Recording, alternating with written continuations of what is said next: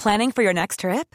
Elevate your travel style with Quince. Quince has all the jet setting essentials you'll want for your next getaway, like European linen, premium luggage options, buttery soft Italian leather bags, and so much more.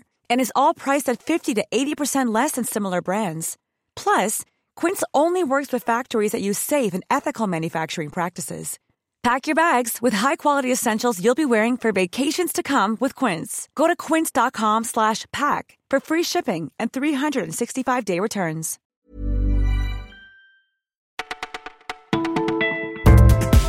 Bonjour à toutes et à tous, c'est Louise au micro du Parisien. Nous sommes le jeudi 22 novembre et c'est parti pour notre sélection du jour. 108 milliards d'euros par an, c'est le coût de l'absentéisme au travail en France. Un chiffre astronomique équivalent au budget de l'éducation nationale révèle une étude de l'Institut Sapiens. Alors pourquoi la France fait figure de cancre en Europe? Nous avons demandé à Laurent Capelletti, co-auteur de l'étude. Il y a certes les causes inévitables, maladie, congé maternité ou accident du travail, mais le plus gros des absences, nous a-t-il assuré, est dû à des problèmes psychologiques ou physiques liés directement aux conditions de travail, à une organisation défaillante, mais surtout à un défaut de management. Les salariés ne trouvent plus de sens dans ce qu'ils font. Alors que faire pour enrayer cette désertion? L'étude préconise de nouer un dialogue régulier entre encadrants et salariés. Enfin, l'augmentation du salaire est sans surprise un bon moyen de se remotiver. Première réapparition depuis sa retentissante démission le 28 août dernier, l'ancien ministre Nicolas Hulot est l'invité de l'émission politique ce soir sur France 2. Oui, mais pour dire quoi? Julien Bayou, porte-parole d'Europe Écologie Les Verts, nous confie qu'il attend un message clair pour encourager l'écologie politique après avoir constaté l'impasse Macron, dit-il, sur la question environnementale. En somme, pour les écolos, tous les espoirs sont en Hulot. J'ai été libérée de 10 ans de souffrance, nous raconte avec émotion Laura, 33 ans atteinte d'endométriose. La jeune femme a pu bénéficier d'un tout nouveau traitement par ultrason localisé, une première mondiale testée à l'hôpital de la Croix-Rousse à Lyon.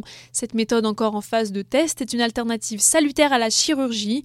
Le témoignage de Laura apporte un vent d'espoir pour toutes les personnes atteintes de cette maladie chronique, soit environ 10% des femmes en âge de procréer. La recherche s'accélère et selon nos informations, le Collège national des gynécologues obstétriciens français monte au créneau dès demain. Ils vont demander de l'aide à l'État pour mettre en place des centres experts de l'endométriose afin d'améliorer l'accès aux soins.